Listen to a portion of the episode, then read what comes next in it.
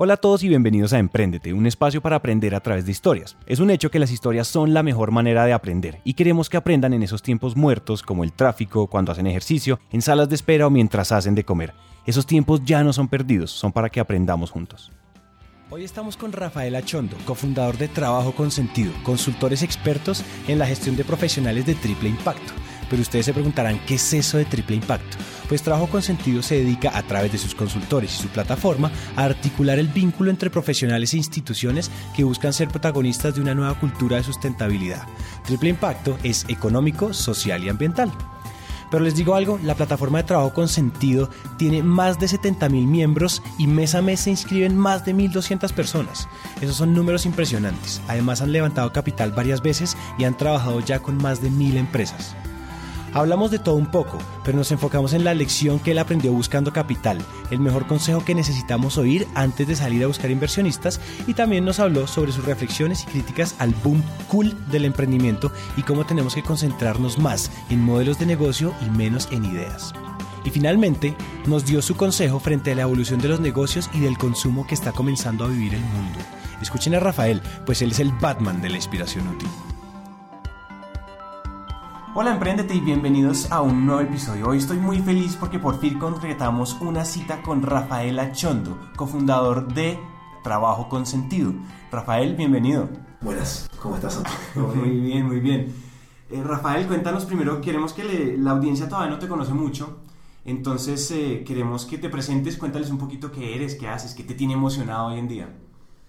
Eh, bueno, yo, Rafa Chondo, soy, soy chileno, eh, haciendo, haciendo el esfuerzo para no ser un paquete chileno. Cuando me enteré, cuando me enteré esa, de, ese, de, ese concepto me, intrigó mucho. Entonces estamos, estamos intentando portarnos bien y dar una, una buena imagen. Eh, tengo 32 años, llevo un año y medio acá en Colombia. Eh, nosotros montamos, montamos una operación hace un poquito más de dos años, pero yo me instalé ya acá en febrero de, de 2015. Eh, de, familia grande en Chile, somos, somos ocho hermanos, eh, todos muy emprendedores, todos, todos, todos, mis hermanos me generan una admiración enorme. Eh, y por un tema de formación también yo creo que tienen esa inquietud de, de, emprender. Y, y, muy, muy contento de estar acá, acá en Colombia. Soy publicista, estudié publicidad y negocios en la Universidad del Desarrollo en Chile. estuve durante una de las primeras experiencias profesionales que tuve fue en Techo, en un techo con el país, que hoy día se llama Techo, que es una organización que trabaja con familias en situación de extrema pobreza en ya creo que son 22 o 23 países en la región, América Latina y el Caribe. Eh, y, después con, con, eh, con, nuestros, con mis socios armamos lo que se llamó Pegas con Sentido, eh, que, que, básicamente esta, esta plataforma y estos consultores de Headhunter con foco en temas de, de alto impacto a nivel económico, social y ambiental y em, levantamos, levantamos capital de un fondo de inversión em, de, de, un, colombiano y un argentino basados en Estados Unidos, en, Miami, y, montamos la operación acá. Y estamos súper súper contentos eh, porque eh, Colombia es un país fascinante. Para uno que viene afuera, eh, es, un país, es un país fascinante por su diversidad, por su cultura, por su historia y porque, y porque más allá, digamos, de, de, todas las contingencias y toda la historia traumática, digamos, que se ha tenido desde el punto de vista social y político, es un país que tira para adelante con una, con una energía brutal, Entonces, eh, eso, eso, eso para mí fue muy atractivo y fue de las razones por las cuales estamos acá. Bueno, Rafael, cuéntame, ¿estás, ¿cómo te ha ido tratando de no ser un paquete chileno? Cuando, como así, cuando te entraste eso que Usted debe haber dado como medio cachetado. Durísimo, durísimo, porque claro, yo soy un tipo serio, digamos, o sea, como que me, me, gusta la broma y todo, pero, pero al momento de trabajar, y, y, me acuerdo que tengo que haber pasado como por 10 taxistas eh, hasta que uno me, me, contó qué es lo que efectivamente significaba el paquete chileno. El paquete chileno. Eh, pero yo creo que ya, ya, eh, ya, ya, hay muchos chilenos que ya han ido como cambiando esa imagen. Colombia es el segundo principal destino de inversión chilena.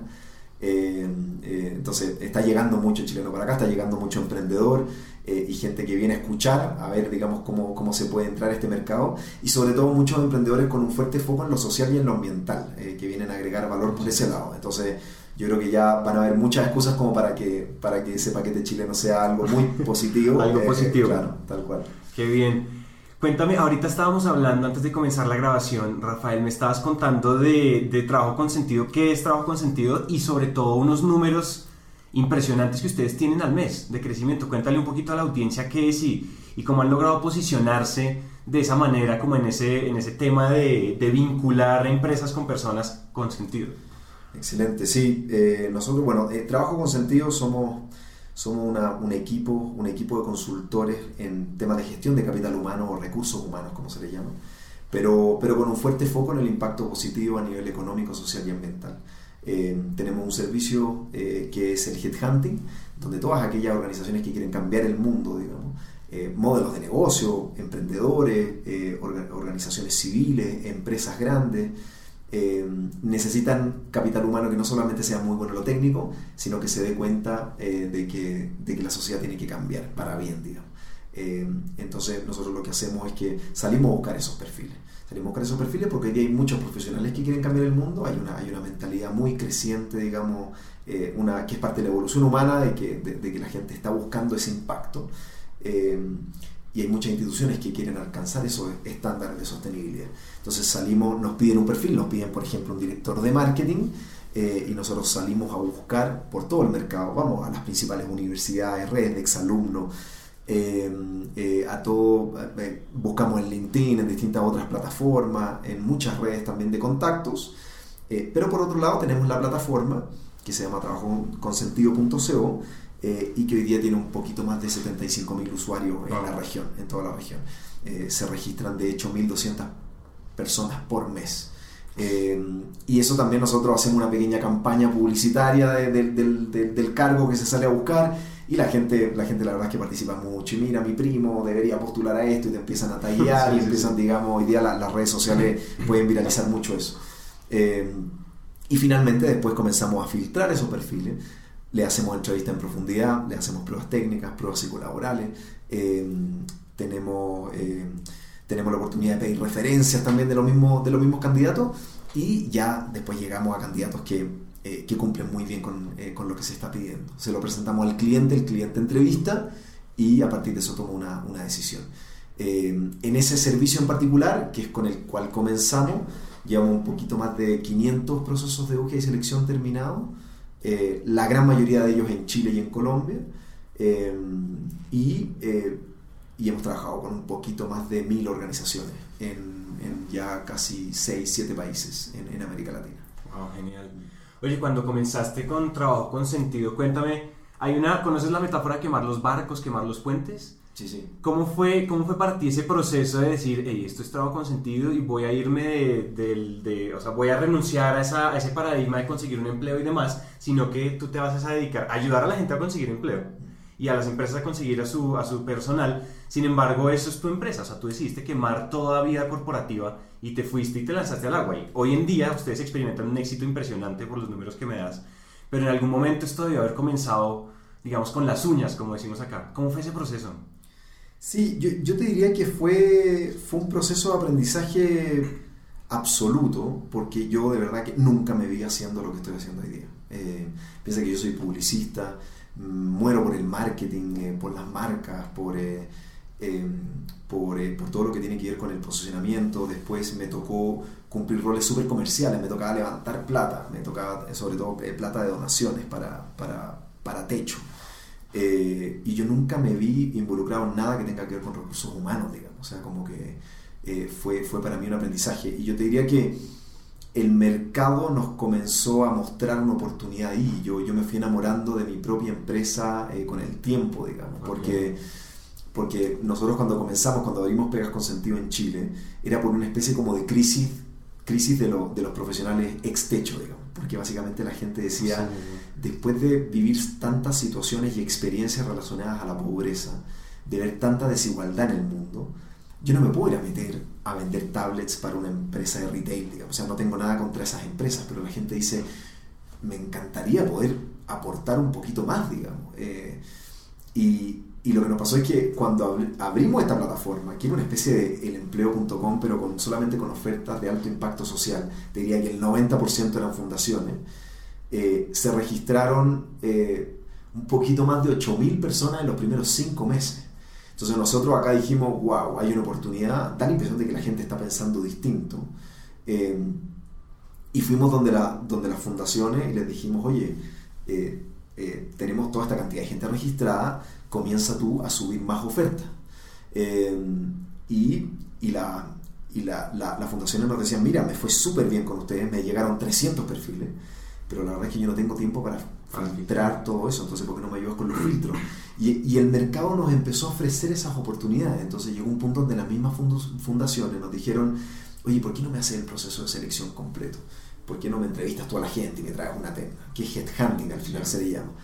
Eh, y ahí eh, hay una, una, una, mujer que se llama Paula, que todavía eh, continúa con nosotros encabezando el equipo de headhunting en, en, en, Pegas con sentido en Chile, y que dijo, oye, mira, yo soy psicóloga, sé hacer esto, ¿cómo los ayudo?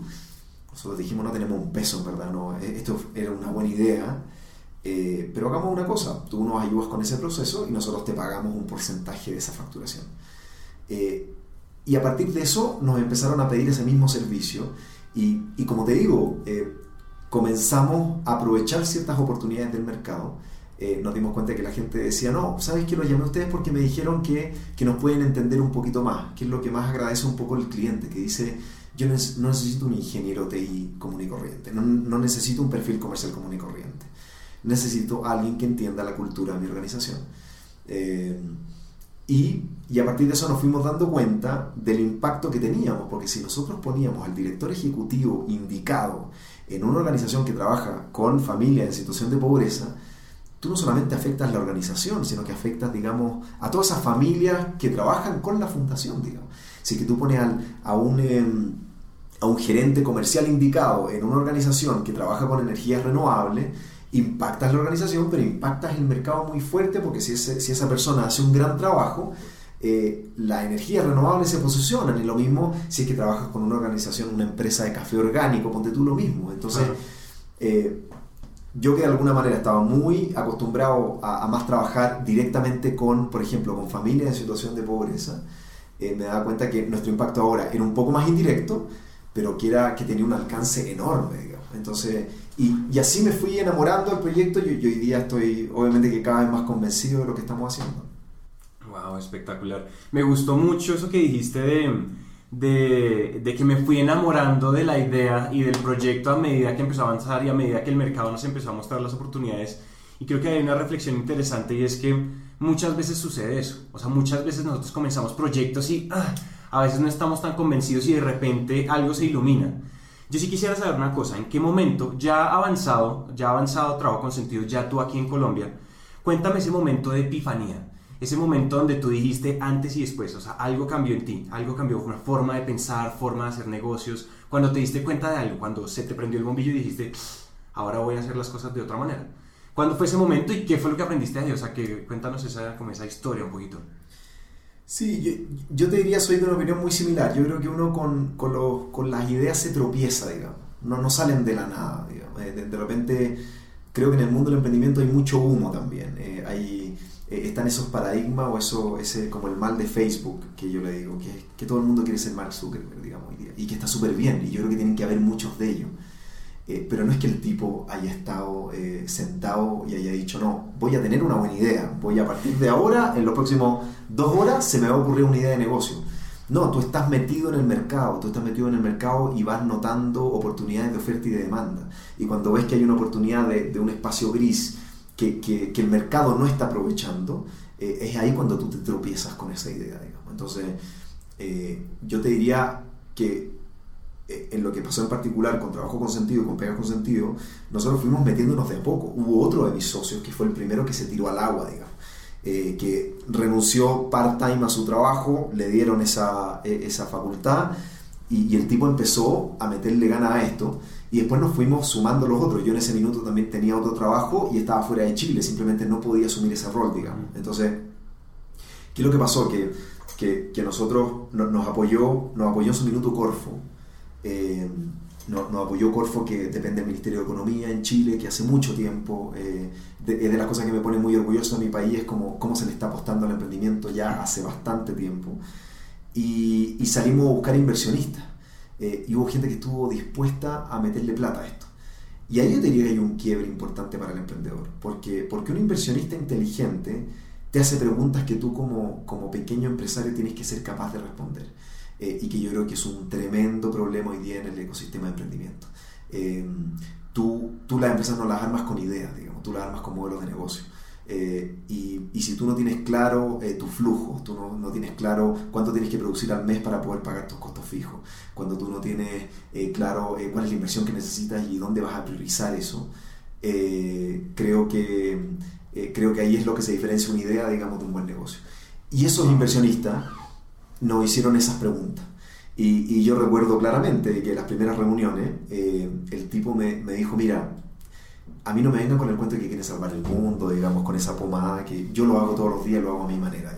Eh, entonces, yo aquí eh, vengo y me interesa porque su proyecto tiene un potencial, porque creo que tienen, tienen, tienen muchas cosas por hacer y que tiene, tiene una proyección de crecimiento importante. Pero a mí tráeme una factura de alguien que haya pagado por tu servicio, tráeme eh, unos flujos de al menos durante los próximos, un flujo, digamos, de caja de los próximos tres años, eh, y cuéntame muy bien cuáles van a ser las tres prioridades en las cuales tú vas, a, invertir mi capital. Eh, y si no, no vuelvan, porque la verdad es que yo no, tengo tiempo para andar perdiendo, digamos. O sea, yo les voy a apostar y les creo, y puedo, puedo no ganar plata con esto, pero si me hacen perder plata, estamos en problema, digamos. Yo me acuerdo que salí de esa reunión y dije, este malnacido, digamos, o sea, qué tipo insoportable, quién se cree y no sé qué, ofuscadísimo, frustrado. Y sabes que creo que nunca me dieron un mejor consejo. O sea, a partir de eso, tú vas juntando lo que es el idealismo del emprendedor con el pragmatismo del empresario, digamos, donde tú dices, tienes que ver un poco también entre lo que te motiva y lo que te renta, digamos. Eh, porque, porque tú como emprendedor social, yo con el foco, las cosas que estamos haciendo están cambiando el mundo de alguna manera. Ahora, yo tengo que ser pragmático y decir, yo tengo que hacer que mi negocio sea el más rentable de todos, porque así yo le demuestro al mercado que la manera de hacer negocios cambió. Entonces, no, no basta solamente con, eh, eh, con, con, con, hacer, con hacer bien las cosas, digamos, y con ser un buen tipo, sino que tú tienes que hacer que tu negocio, desde el punto de vista de los números, eh, sea una alternativa viable. Digamos. Y con eso llegas más inversionistas y todo. Eh, yo te diría que eso fue un punto de inflexión relevante porque dije, wow, esto no es una tontera, no es un juego. Acá estamos, nos vamos a pagar los salarios con esto. Eh, y, y, eso yo creo que, que, para nosotros fue como un punto de inflexión súper, súper, súper relevante. Wow. Uy, a todos los que están escuchando esto, yo quedé con la boca abierta. Me parece que es uno de los insights más, más sensatos que hemos escuchado aquí en Emprendete en mucho tiempo porque es muy cierto, o sea, la diferencia entre el idealista, la diferencia entre una... Es, ya me imagino el título de esta entrevista, o sea, la diferencia entre una buena idea y un buen negocio. Es impresionante cómo eso sucede y cómo muchas personas eh, se caen en la zanja de pensar que lo único que necesitan es una buena idea, sabiendo que muchas veces la idea podría impactar el mundo si se asocia a un modelo de negocio rentable y sostenible. Eso me parece, me parece increíble, me parece increíble. Yo creo que Creo que ahí hay, hay, una, hay, un, hay un consejo muy poderoso que le puedes dejar a la audiencia. Sin embargo, ahorita tú me estabas contando y mencionaste algo muy, muy, muy interesante y es la evolución de hacer negocios. La gente evolucionó, la mentalidad, la, mental, la mentalidad millennial se está volviendo cada vez más viral, digamos, en, la, en, la, en los cerebros de las personas. Cuéntanos, háblanos un poquito eh, sobre esa brecha que tú encontraste, sobre esa brecha que encontraste entre cómo evolucionaron las personas y las empresas se están quedando, se están quedando atrás.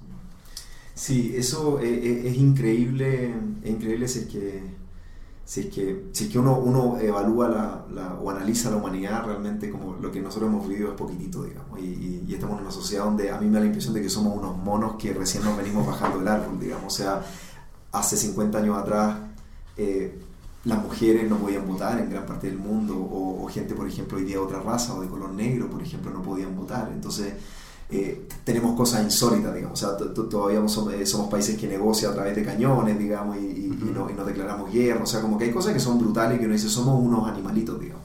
Eh, pero, pero dentro de eso hay algo que es muy potente y es que y es que hay una evolución cultural humana súper fuerte, digamos, y, que tiene que ver mucho con la democratización de información, digamos. O sea, hoy día tú con las redes sociales te enteras de todo.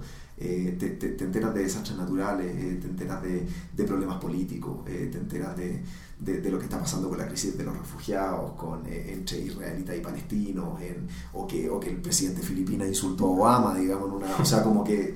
Y, la, y, la, gente, y la gente como que dice, wow, yo quiero hacer algo al respecto, digamos. Hay niños que se están muriendo cruzando fronteras porque están escapando de, ciertas problemáticas eh, o ciertos contextos políticos. Yo quiero hacer algo, yo no puedo estar eh, eh, vendiendo tablets en, un, en, un, retail. Y, que, y de nuevo, ¿no? no tengo nada contra eso, pero la gente tiene esa evolución. y hay muchas cifras que, que lo van, que, lo, que lo van mostrando, digamos, y que tienen que ver con las motivaciones, con, con por qué la gente asume un trabajo. Eh, porque la gente se va de un trabajo. Hoy día, dentro de ese grupo de los millennials, que son gente entre 18 y 35 años, eh, el 55% en América Latina ha hecho algún tipo de voluntariado. El, cerca del 60% le ha donado algún tipo de causa social. Eh, desde el punto de vista de la, de la banca, a mí me llama mucho la atención de que, de que dos tercios en Estados Unidos de, de, estos perfiles considera que el banco no le agrega ningún valor y que se va a cambiar en los próximos, en los próximos seis meses.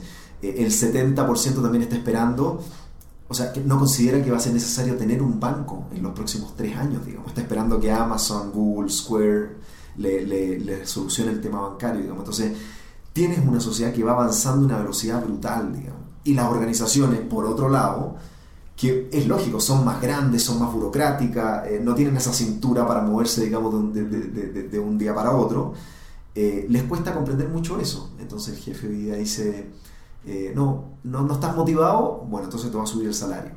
Y, lo que está buscando esa persona no es eso, digamos, sino que es aprender de ti como jefe, es que tú le des la oportunidad de, crecer, de equivocarse, de crear.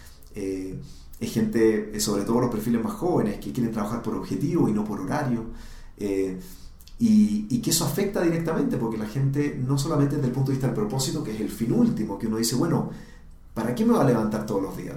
¿Para vender pañales o para solucionar los problemas energéticos o los problemas de acceso a agua o los problemas de discriminación o los problemas de esclavitud o la pobreza en el mundo? Eh, ese, esa, motivación última por levantarte eh, todos los días está cambiando y la gente ya se está cuestionando muchas cosas y tiene que ver con la evolución. Es decir, antes nuestros problemas eran si las mujeres podían votar o no. Antes nuestro problema eran, era si la sociedad necesitaba esclavos o no. No, hoy día ya hemos cubierto ciertas necesidades que nos permiten decir, no, eh, ¿dónde está mi motivación? ¿Quién soy, digamos? ¿Hacia dónde voy? ¿En qué creo? Eh, eso es muy potente. Y eso a, a, las organizaciones les ha costado mucho captarlo y por lo mismo también hay una gran migración de, desde las grandes corporaciones en particular hacia eh, proyectos donde la gente se sienta un poquito más parte y, donde hay una sintonía valórica con la, con la sociedad que ellos quieren construir.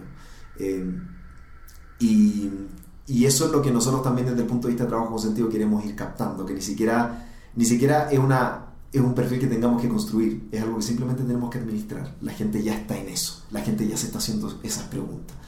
Y eso es un problema para el management, es un dolor de cabeza porque la gente, la, gente los jefes ya no saben, digamos, cómo motivar a su gente. Eh, pero, pero, pero, básicamente es una punta de lanza que no, no, nos empuja a cambiar, digamos. Las organizaciones o cambian o se van quedando sin gente. Y por otro lado, lo que pasa, que es súper interesante, no solamente desde el punto de vista de la gestión de capital humano, sino que tus consumidores, digamos. Eh, la, gente hoy día, eh, la gente hoy día está mucho más informada y es mucho más exigente. Entonces ya tienes un nicho que, que sigue siendo pequeño, pero muy creciente, de, personas que te dicen, si esta camisa la hicieron en Bangladesh, donde le pagaron a un niño con una taza de arroz y lo tienen viviendo en condiciones inhumanas, yo no quiero comprar esa ropa, digamos. Yo quiero comprar ropa de productores, no sé, por ejemplo, colombianos acá, de, de, familias que yo sé que hay cierta trazabilidad de los productos. Y no me voy a comprar una manzana que viene de Chile que viajó 4.000 kilómetros, sino que voy a consumir fruta colombiana. Eh, y, quiero tomar café orgánico ahora. Un café que además yo sepa que le paga eh, a los productores lo que vale eh, eh, la libra o el kilo de café. Entonces, eso lo amarra directamente al negocio, digamos, porque, porque ese consumidor te va a preferir. Y aquellas organizaciones que están tomando esas decisiones son aquellas que también atraen mejor talento y, y lo retienen de mejor forma también. ¿Tú crees que para los, para los emprendedores hay alguna, tienes alguna recomendación no sé si muy puntual, pero si alguna recomendación que tú tengas respecto a esa brecha y sobre todo a esa revolución de consumo que mencionaste en lo último. O sea, ahora que vamos a emprender, tenemos buenas ideas, se vuelve buen negocio. ¿Qué es lo que tenemos que tener en cuenta al comienzo? ¿Sí? En el proceso de donde ya tenemos una idea que está empezando a validarse en el mercado. ¿Cuál sería el consejo parados desde esa revolución del consumo que estás tú hablando ahorita? Sí, hay una, hay una, eh, hay una metodología que es súper potente, que se ha hecho como súper eh, super como conocida en, en Estados Unidos, que, que, tiene que ver con el design thinking, o sea, como de, de cómo tú creas valor a través de, de, escuchar y de comprender al mercado. Y donde tú lo que haces primero es que, es que empatizas con la gente, luego tú defines como cierta, ciertos modelos, digamos, productos o servicios, eh, para luego poder prototipar y después testear, digamos. Eh, prototipar y testear se requiere, o sea, se, se, se, requiere, digamos, como la capacidad de poder estar abierto a fallar barato, digamos. O sea, como decir, bueno, no tengo que tener una página que sea la más linda de todas, digamos, eh, eh, sino que yo tengo que ir probando eh, con, con, cosas de a poquitito eh, y, y, viendo y testeando el modelo de negocio en sí. hoy día es el mercado el que te habla a ti, digamos, es el mercado el que te dice cuáles son las oportunidades. Es tremendamente soberbio llegar con una idea que nadie necesita, digamos, con un producto que nadie necesita, que nadie te pidió, digamos. Entonces es tremendamente soberbio. Entonces tú, lo, lo conversábamos antes, eh, tener esa oportunidad y sobre todo hoy día con la cantidad de herramientas y canales de comunicación que tenemos, de identificar eso. Entonces yo creo que lo mejor es, es, ver esa oportunidad eh, es de alguna manera también irlo testeando, juntar a gente que pueda ser potencial consumidor, proponerle esta idea, eh, conversarlo, contar historias al respecto, que la misma gente te, te comente y tú ir escuchando. Yo, yo, creo que hay que ser tremendamente humilde y tremendamente perceptivo para poder eh, montar tu propio negocio. Eh, porque si no, eh, al final te encuentras gritando, digamos, y, conversando cosas que, nadie quiere escuchar. Entonces yo creo que es súper importante eh, valorar y tomarle el peso al mercado que tiene, digamos, y, conocer muy bien eh, lo que la gente está necesitando. El caso de Airbnb, ponte tú, es muy potente, que los tipos a través de un modelo de ese tipo llegaron a su solución. Estos tipos venían trabajando hace mucho rato, pero simplemente no, no, no le daban, no, no, no le pegaban a la bola, digamos, no, no le pegaban el palo al gato, decimos en Chile, como que no le apuntaban a esa idea, digamos. Eh, y, y, los tipos al final se, da, se dieron cuenta de que la gente tenía problemas fotografiando sus espacios, digamos. La gente sacaba malas fotos, así de simple. Entonces los espacios se veían feos. Eh, nadie quería llegar a un lugar donde la foto se veía como algo oscuro, algo lúgubre, digamos, o sea, como... Y los tipos dijeron, vamos a ayudar a la gente a sacar sus fotos. Y partieron por ese lado. Porque se juntaron a conversar con la gente, digamos. Y no es que tengas que hacer un tremendo focus group, digamos. Pero para mí, pero a mí ese ejemplo, ponte tú, me, siempre me, me, ha llamado mucho, eh, mucho la atención. Eh, y hoy día la gente de Uber está haciendo lo mismo, digamos, es un tema como, como medio polémico, digamos, eh, por, por lo retrógrado de nuestros gobiernos en América Latina, pero, pero los tipos hoy día están pensando, el próximo paso es, eh, es, que, es que el auto esté ahí antes de que tú lo necesites, digamos. O sea, van a estar leyendo tu comportamiento para que cuando tú salgas de tu departamento, de la tienda, donde sea, ya el auto esté ahí, digamos. Entonces, eh, es es un modelo de negocio absolutamente enfocado en el consumidor final, digamos. Eh, yo creo que yo creo que eso es lo que yo haría, digamos, si es que tuviera que partir de nuevo. Dios mío, esto está, esta entrevista está como, como para romperte la cabeza, como dicen en algunos sitios, como dicen en Argentina, ¿no? Para romperte la cabeza. Eh, cuenta, ahora yo quiero que pasemos a una, bueno, no, antes que eso, gracias, de verdad, en serio, ha sido, o sea, has dicho cosas muy valiosas y creo que toda la audiencia, todos los que escuchen esta entrevista van a valorar mucho eso que acabas de decir porque siempre es bueno escuchar esas cositas antes de comenzar o cuando estamos comenzando o cuando estamos en la zanja por allá y digamos que para salir de la zanja o salir del hueco a veces uno necesita escuchar esas palmadas tuyas. Sin embargo, ahora quiero que escuchemos un poco más de, de ti y cuéntame si tú pudieras volver al pasado. 15 minutos, hablar con el Rafael antes de comenzar Pegas con Sentido, antes de comenzar este, este camino emprendedor. ¿Qué le dirías? Tienes 5 minutos, te le apareces, le metes un susto y le dices, mira, esto es lo que va a pasar, empieza esto, un consejo, lo que sea. ¿Qué le dirías? Eh, uy, qué, qué, buena pregunta, qué buena pregunta. Eh, yo te diría, a ver, lo, lo primero sería, eh, enfócate en la operación y en el, y en el modelo de negocio, digamos. Eh, yo creo que eso, eso es tremendamente relevante. Yo creo que el mundo del emprendimiento se ha transformado en algo tan cool eh, y en algo en muchos aspectos voy a ser crítico, tan lleno de humo, digamos, eh, de buenas ideas y todo, pero de pocos modelos de negocio. Eh, eso es lo que se me ocurre. Bueno, ahora pasemos a nuestra, a nuestra sección final. En esta yo no te preparé, yo no te dije nada, ah, para que la audiencia acuerden, si ustedes saben que en nuestra ráfaga nosotros cogemos a nuestros invitados a mansalva, entonces te vamos a coger a mansalva y las dos reglas es responde lo más rápido posible eh, y que seas 100% sincero. Entonces, ¿preparado? Preparado. Listo. Cuéntame qué es lo más loco que has hecho como emprendedor. Levantar capital y venirme a un país que no es el mío a montar una empresa. Sí, en definitiva. Cuéntame qué te pone incómodo. Eh, me pone, uy, qué buena pregunta. Eso es como lo más. Como, no, no, no, sé si algo como más, más personal o más como.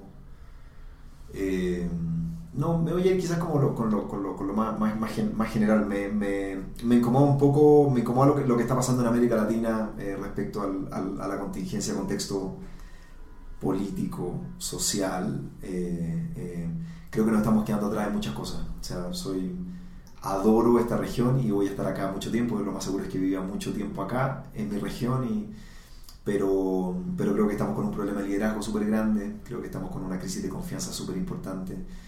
Eh, eh, en esa confianza también dejamos de hacer negocio entre nosotros en muchos casos. En mm. Chile y Colombia hacen mucho más negocios con Estados Unidos, con China que con, con, con muchos países limítrofes. Eh, se nos pasó la etapa de las materias primas, se nos pasó la, la, etapa, digamos, de los mismos commodities. Nos está costando mucho agregarle valor al mundo en algo que el mundo ya no tenga, porque hemos dejado de innovar, hemos dejado de generar conocimiento. Y por otro lado somos poquitos, digamos, somos, no sé, 700 millones de habitantes en total y el mundo es muy grande, digamos. Entonces, me, me, da mucha lástima también, eh, eh, me, da, me, da, pena, pena chilena, pena de tristeza, eh, el cómo hay, hay, toda una generación, sobre todo de, de, mucha gente joven que está empujando esos cambios y, y, que está pensando de una manera más positiva, pero donde nuestras autoridades nos, decepcionan constantemente. desde el punto de vista de la corrupción, desde el punto de vista de la pobreza, del liderazgo, desde el punto de vista de la falta de visión país. eso te diría que me incomoda, me incomoda porque, porque soy un tipo que va para adelante, muy entusiasta, muy optimista y todo, pero como digo, wow, eh, eh, nos están poniendo demasiados obstáculos para cambiar el mundo. Eh, y eso yo creo que nos tenemos que cuestionar todos como sociedad. Ahora, no, no sirve llorar, digamos, o sea, esto hay que cambiarlo, no, esto, esto no llega, no llega, sino que hay que, hay que ir a buscarlo. Entonces, pero, pero sí, eso te diría que, que en términos generales me, me, incomoda un poquitito y que, y que, y que creo que, que tenemos que aportar todos un poquito más. Ah, genial. En esto es la primera vez que tenemos una reflexión tan profunda en la ráfaga. Cuéntame, ¿qué querías hacer cuando eras chiquito, cuando eras niño? Uh, durante un tiempo pasé por todas, digamos. O sea, eh, yo creo que eh, muy futbolero, me encanta el fútbol eh, y durante un tiempo jugaba muy bien. ¿Sí? Yo creo que se me fue la chispa. me pasó con el tenis también. Siempre me gustó, me gustó mucho, mucho el deporte. Y siempre con esas cosas, siempre por el lado más del deporte. A nivel de profesiones, fue muy curioso porque yo salía del colegio en el último año y, y, la verdad que yo siempre tenía claro que quería estudiar publicidad. No tengo idea por qué, no tengo idea por qué, pero, pero yo lo tenía clarísimo y era eso.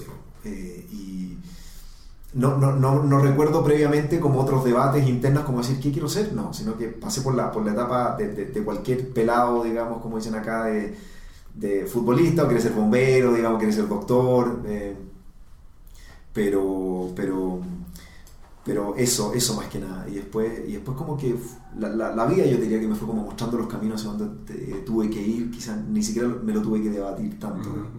okay. Cuéntame, ¿qué libro nos recomiendas? De todos los que te hayas leído que en serio te haya como cambiado la vida. Como, oh. Eh, Uy, hay varios, hay varios. Eh, me gusta mucho la literatura latinoamericana. Me gusta mucho Eduardo Galeano, hay un libro que se llama Las venas abiertas de América Latina, que, que, explica, explica muy bien eh, la región que somos, digamos. Pero también Galeano tiene un poco como esa actitud media llorona, digamos, de que, de que le echamos siempre la culpa a, a, los Estados Unidos, digamos, y como que en algún minuto tenemos que dar vuelta a la página y decir, bueno, los encargados de nuestro futuro somos nosotros, nadie más. Me gusta mucho ese, me gusta mucho eh, Oppenheimer en el último tiempo ha sacado muy buenos libros. Eh, que hay uno que se llama Crear o Morir, que realmente eh, eh, escribe muy simple, digamos, muy se entiende, es rápido, digamos, como que no se traga, se traga eso, esos libros. Eh, me gusta mucho Malcolm Gladwell de, Tipping Point y, y, varias otras, Outliers y todo eso me gusta mucho. me gusta también un poco la... leo bastante filosofía, me gusta mucho toda la línea de, Alan Watts, por ejemplo, me gusta mucho, bueno, Humberto Maturana, que es compatriota mío y que y que es de aquellos chilenos renombrables, digamos. No tenemos un montón, pero sí como que este tipo eh, marcó la filosofía con el tema de la autopoiesis y todo eso, como que... Eh, eh, eso, esos libros, bueno, y Vargas Llosa te diría que la, fiesta del chivo es de los mejores libros que me, que, me he leído, me, encanta. No soy un tremendo lector, busco como cosas que sean como rápidas, entretenidas, pero, pero en emprendimiento... En emprendimiento también está Startup Nation, que yo creo que también aporta mucho. Eh, pero eso, eso, para no, para no aburrir, digamos. Sí, ya tienen, señores, ya tienen una lectura, mejor dicho, larguita. La lista de lectura se extendió. Cuéntame, ¿a ti te gusta el pollo? Sí, claro. ¿El pollo asado? ¿Cuál es la presa del pollo que más te gusta? La, la pierna. La pierna, sí, sí, absolutamente. Absolutamente. Cuéntame, ¿tienes alguna cuenta de redes sociales que le recomiendas a nuestra audiencia seguir? una cuenta de redes sociales, alguna que yo siga. ¿Alguna que tú sigas que te guste, que le recomiendes? Eh, a ver, eh, a ver, en particular, sigo mucho todas todas eh, las revistas que revistas o medios de comunicación que tengan que ver con innovación y con emprendimiento me, entretienen. Todo lo que entrepreneur.com o, o Wired o, o Inc.com eh, The eh, Huffington Post saca también un montón de cosas relacionadas a emprendimiento. Eh, y bueno, todo lo que tiene que ver con sistema B, digamos, con las empresas B, eso también me, motiva mucho. la Asociación de Emprendedores también de Chile, que ahora están sacando una operación en América Latina. pero sí, algunos medios de ciencia y cosas así, pero, pero como que no, y, en particular, claro, eh, lo, que tiene con el, MIT, con la eh, Harvard, Business Review, eh, que realmente sacan como cosas de negocios súper, súper, súper entretenidas. Bien, cuéntame, ¿qué no puede faltar en tu nevera? ¿Qué no puede faltar en mi nevera? Bueno, cerveza, de todas maneras, me, encanta la cerveza. huevos. Uy, consumo, pero o sea, en, todo, en todos los formatos, la huevero, verdad huevero. huevero, absolutamente. Eh, mucha, mucha verdura también y fruta. Consumo mucha fruta y soy un parrillero acérrimo. O sea, me encanta la parrilla. Me gusta cocinar mucho, pero la parrilla, todo queda bueno en la parrilla. todo queda bueno en la parrilla. Pero, pero esas cosas te diría que nunca, nunca, nunca faltan. Nunca faltan. Wow, espectacular. Genial. Cuéntame también en qué empresa invertirías ya. ¿En qué empresa invertiría ya? Una más. Eh, una más invertiría, bueno, en la mía obviamente, en sentido. en otro. Eh, invertiría en, eh, en Algramo. Algramo. Sí, sí. Que, que viene un poquito de cerca, digamos, porque es, un emprendimiento de mi hermano, eh, que, que, yo creo que lo están rompiendo, pero creo que los tipos, más allá que tienen un desafío enorme, digamos, porque es, ambicioso el proyecto que tienen, pero, pero es como la mezcla perfecta de lo que es un emprendimiento social, de cómo un modelo de negocio genera impacto positivo en una comunidad. Entonces, eso me, gusta mucho lo que hacen, me gusta mucho cómo lo hacen. ¿Es de tu hermano? Es de mi hermano, Salvador Achondo, que con el, eh, eh, el Cote Moller, el Cote Moller fue quien lo comenzó y Salva, Salva se fue sumando después. Eh, pero entre los dos ahí están empujando y los tipos son unos, una peste. Ah, no, pues, o sea, aquí él acaba de hacer un compromiso público para la siguiente entrevista con Salvador Achondo, señores. Entonces, recuérdenos, recuérdenos. Cuéntame ¿venderías trabajo con sentido? Uf, esa es de las preguntas más difíciles que, que, yo creo que se le puede hacer a un emprendedor y yo creo que yo, yo creo que también a un emprendedor social, digamos, porque, porque no es cualquier bebé. No es, hay muchos emprendedores yo lo encuentro súper válido, que, que, que, emprenden para generar un éxito, digamos, y listo. Y, y, quiero, y después yo quiero y tener, digamos, esa plata para invertir en otras cosas. Eh, tendría que ser alguien muy especial tendría que ser alguien muy especial, porque, porque si esto pierde su cultura, pierde su filosofía, se muere. Si es que yo, si que yo me, transformo, me transformo en Spencer Stewart, en Egon Sender, digamos, no tengo nada, son unos, son unos bestias en lo que hacen, normalmente hacen el trabajo muy bien, pero yo mi única diferencia es el sentido, digamos, es el propósito, es el impacto. Eso es lo que nadie más está haciendo en la región. Entonces, si que yo no puedo asegurarme de que la persona que lo, que, lo va a tomar y que lo va a comprar puede mantener eso, yo prefiero no hacerlo, digamos, independiente de la suma. Porque, porque hoy día hay gente que nos quiere, digamos, hoy día hay gente que es leal a nosotros, hoy día hay gente que nos sigue, que dice, estos tipos me comprenden, digamos, no es cualquier headhunter, estos tipos me comprenden. Me costaría, me costaría quitarles eso, y que esto de repente se transformara en un headhunter común y corriente, de los cuales hay miles. Solamente el año pasado se registraron un poquito más de 2.000 en Colombia. Eh, o sea, es un mercado absolutamente fragmentado. Eh, entonces, eh, obviamente que uno no se puede cerrar, no se puede decir que no ni nunca, pero tendría que ser muy especial por lo que yo te decía al principio. Los inversionistas, los socios tienen que ir con tu cultura, con tu sintonía, no con la plata. Cuéntame, ¿quién es tu héroe o heroína? Héroe o heroína. wow. qué, buena, qué buena pregunta. Eh, yo creo, eh, yo creo, hay, hay obviamente que mucha gente, mucha gente que uno, eh, que uno, que uno admira, desde, desde, desde, un Mandela, digamos, desde gente que ha luchado por, por, los derechos de, de, la gente, en ese sentido como que hay mucha gente para admirar, afortunadamente. ¿Sabes qué? Este es súper cliché y está repetido, digamos, pero Elon Musk para mí es un tipo que, vaya, no conozco el detalle, no conozco ni el tipo como es como líder, digamos, ni, pero por la mentalidad que tiene de cambiar el mundo a través de industrias tan relevantes para el mundo como lo tiene que ver con la energía, como lo tiene que ver con los mismos combustibles y eh, por lo que tiene que ver con la industria automotriz, eh, de meterse ahí, digamos, en industrias tan jodidas e intentar hacer cambio. Por otro lado, por los riesgos que el tipo ha tomado, digamos. O sea, ese es un tipo que ha tenido una, una cuenta de banco en menos mucha plata. Y el tipo ha dicho, el tipo ha logrado que sus inversionistas inviertan más porque el tipo dijo, yo tengo 10 en la cuenta y voy a meter 11.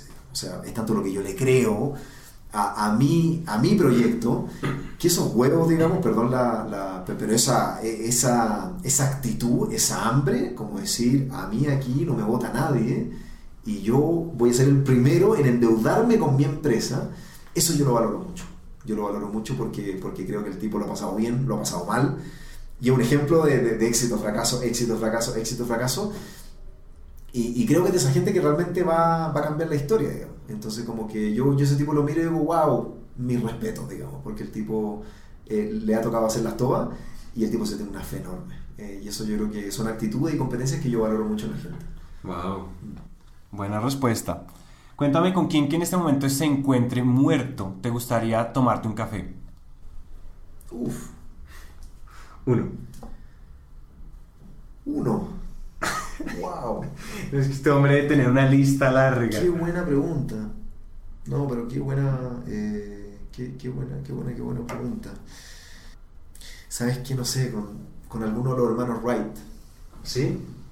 Con... Eh, estos tipos hicieron algo insólito, digamos. O sea, yo, no, yo, yo, todavía no me explico cómo un avión se eleva, digamos. Y como que eh, fueron dos hermanos, digamos. Entonces, como que eh, me, me, me, siempre me ha llamado mucho la atención la historia de ellos, de, de, de, de cómo además con tan poquita plata le hicieron, le, eh, le ganaron, digamos, a una industria que ya se estaba armando, digamos. Había gente que ya le estaba metiendo mucha plata ahí. Y un nivel de riesgo, los tipos, o sea, de eh, como que me, por la, por la época en la que vivieron, digamos, como que en ese, ese tipo de cosas, como, sí. eso como que gente yo, wow, también mi respeto, me saco el sombrero ante ellos porque es un cambio mayor en el mundo, digamos, entonces, sí. Genial.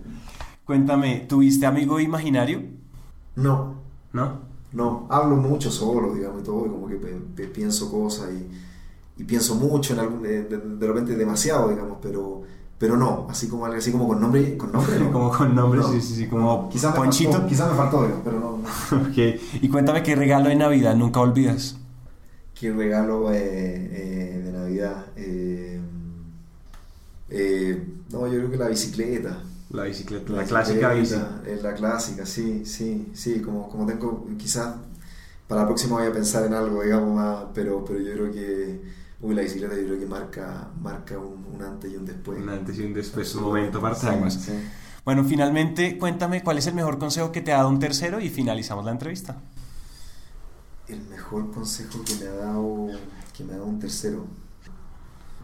Sí, a ver, para, para, mí yo creo que, que uno de, los, de, de, los grandes consejos y que de hecho también me lo dio, me lo dio una, una, una persona que yo también respeto mucho, eh, que me, me, hablaba de que uno de que uno nunca, uno nunca está, está preparado para desafíos más grandes, digamos. O sea, como que uno siempre tiene que ir eligiendo desafíos que sean mucho más grandes que tú. Eh, y que frente a eso también hay que, hay que arriesgar, es decir, que, que, no, que no se moja no cruza el río, digamos. O sea, como que tú te puedes arrepentir toda tu vida de no haber hecho ese tipo de cosas. Eh, y ese tipo de, de, consejo a mí lo que me hace y, y, que, y, que, y, que, y, que, lo quiero derivar, digamos, en, ese, en, una, en una mentalidad o en una filosofía de vida, y es que, y es que la vida es hoy, digamos. O sea, nosotros realmente nos pensamos todo, eh, y, creo que, de a poquito hay que convertirse en un, en un yes man, digamos. O sea, como en alguien que frente a cualquier desafío le da. Eh, desde, desde el negocio de la rumba, desde que te invitaron a algo y tú dijiste, no, sí, vamos porque porque hay que vivir ahora, digamos. O sea, el, el, el, pasado es absolutamente inmanejable, el futuro, olvídate. De lo único que tienes control es del presente. Digamos. Entonces, eso yo te acuerdo que me, me, recuerdo que me pegó mucho, eh, de, que, de que hay que tirarse al agua, de que hay que... Eh, y si te va mal, nadie se muere, digamos, nadie... Te va a tocar, quizá, no sé, pedir un poquito más de plata, digamos, o mover como reglas, digamos, pero, pero si no, siempre te vas a quedar con esa eh, con esa espinita, como de puta, ¿qué hubiera pasado si lo hubiera hecho? Gran cierre a esta entrevista, Rafael. No me queda sino agradecerte, de verdad. Qué ruptura de cabeza. Eh, de verdad, esto, qué, entrevista tan increíble. Y de ahora en adelante me enorgullece poder decir que haces parte de la comunidad Emprendete y muchísimas gracias por haber aceptado la invitación. Muchas gracias a usted, orgulloso, un honor eh, poder, poder compartir este espacio y, bueno, un, saludo a, todo, a todos los que siguen este podcast. Hasta aquí llega esta historia y nos encanta que hayan llegado hasta el final, porque una persona comprometida con su éxito es una persona comprometida con su educación. Emprendete es una comunidad donde nunca dejamos de aprender y este tiempo que acaban de invertir es un paso más para que su educación se convierta en un hábito. Y recuerden que de cada mil personas que nos escriben nos tomamos un café o hacemos una llamada con por lo menos 100 de ellas, así que dejen la pena y escríbanos por WhatsApp.